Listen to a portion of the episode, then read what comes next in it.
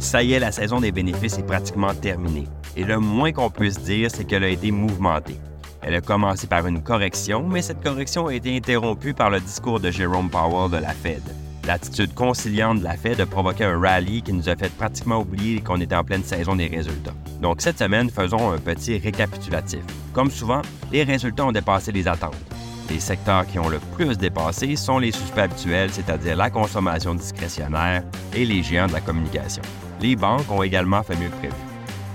Si tous les secteurs ont connu un trimestre décent en termes de bénéfices, les ventes, elles, présentent un tableau un peu plus contrasté. Qu'est-ce que ça signifie pour la suite des choses dans le marché? Bonjour, je m'appelle Pierre-Benoît Gauthier, vice-président adjoint à la stratégie de placement pour Régie Gestion de patrimoine. Joignez-moi chaque semaine alors qu'on explorera les différentes tendances qui influencent les marchés.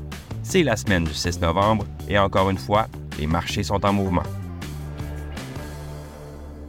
En ce moment, plus de 80% des entreprises du SP 500 ont publié leurs résultats du troisième trimestre. 82% d'entre eux ont dépassé les prévisions en termes de bénéfices par action, avec une moyenne de 7,60% Après trois trimestres de baisse des bénéfices d'une année à l'autre, le troisième trimestre montre enfin un peu de vie.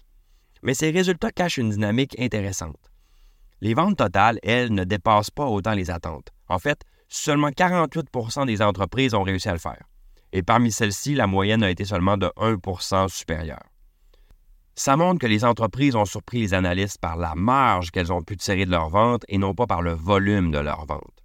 Plusieurs analystes de Wall Street mettent en ce moment ces données-là de l'avant comme étant un signe euh, plutôt négatif. Mais il faut garder à l'esprit qu'en 2023, on a connu une grande baisse des marges de profit.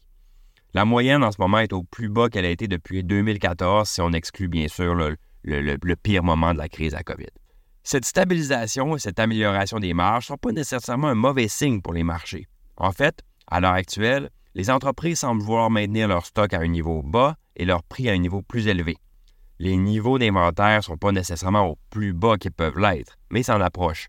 Et lorsque la demande va recommencer, eh bien là, on pourrait assister à un rebond de l'industrie manufacturière. La situation n'est pas égale pour tous, par contre un nombre non négligeable d'entreprises, même si elles ont dépassé les estimations, laisse entrevoir des défis imminents. Une demande en baisse, un paysage macroéconomique difficile et le spectre de l'inflation. Par exemple, McDonald's, comme plusieurs autres, a remarqué que la faiblesse provient surtout des consommateurs à plus faible revenu. On le voit, les, les, consommateurs à haut revenu font de plus en plus leurs achats dans des magasins typiquement associés à des tranches de revenus inférieures. Les consommateurs à très faible revenu, eux, sont exclus par les prix trop élevés. Cette forte disparité-là entre les nantis et les démunis se retrouve également dans l'indice. 35% des entreprises du S&P 500 ont des, des, bénéfices négatifs. Mais pour les petites entreprises, ce chiffre s'élève à 57% donc les petites entreprises du S&P 600. La logique qui s'applique aux particuliers s'applique également aux entreprises. Les compagnies qui sont riches en liquidités profitent de la hausse de taux parce que leurs réserves de liquidité s'apprécient plus rapidement que le coût de leur dette. Les plus petites entreprises, eux, ont moins d'argent liquide puisqu'ils doivent investir pour leur croissance, donc voient la hausse des taux d'intérêt manger leur marge. Cette disparité entre les entreprises, les consommateurs, euh, explique pourquoi on peut être surpris par les performances des marchés boursiers alors que l'économie, elle, peut sembler faible selon certains on voit certaines personnes qui semblent en difficulté, mais pourtant, les dépenses de consommation, statistiquement, semblent résister. Les données montrent que les dépenses discrétionnaires sont soutenues, que les ventes au détail dépassent continuellement les attentes. Cette vigueur des dépenses maintient l'économie, notamment l'économie américaine. Ça, ça, amène certains à spéculer que les États-Unis pourraient complètement échapper à la récession qui avait été annoncée. D'ailleurs, les derniers chiffres à cet égard montrent que le PIB a a eu une croissance de 4,9% au dernier trimestre, dépassant de loin les prévisions. Par contre, un regard historique nous met en garde ici. La vigueur des consommateurs est étroitement liée à la sécurité de l'emploi. Et aujourd'hui, jusqu'à aujourd'hui, la sécurité de l'emploi se maintient. Mais le comportement des consommateurs est inconstant et peut changer brusquement. Historiquement, la santé de l'économie avant une récession a toujours pu sembler trompeuse.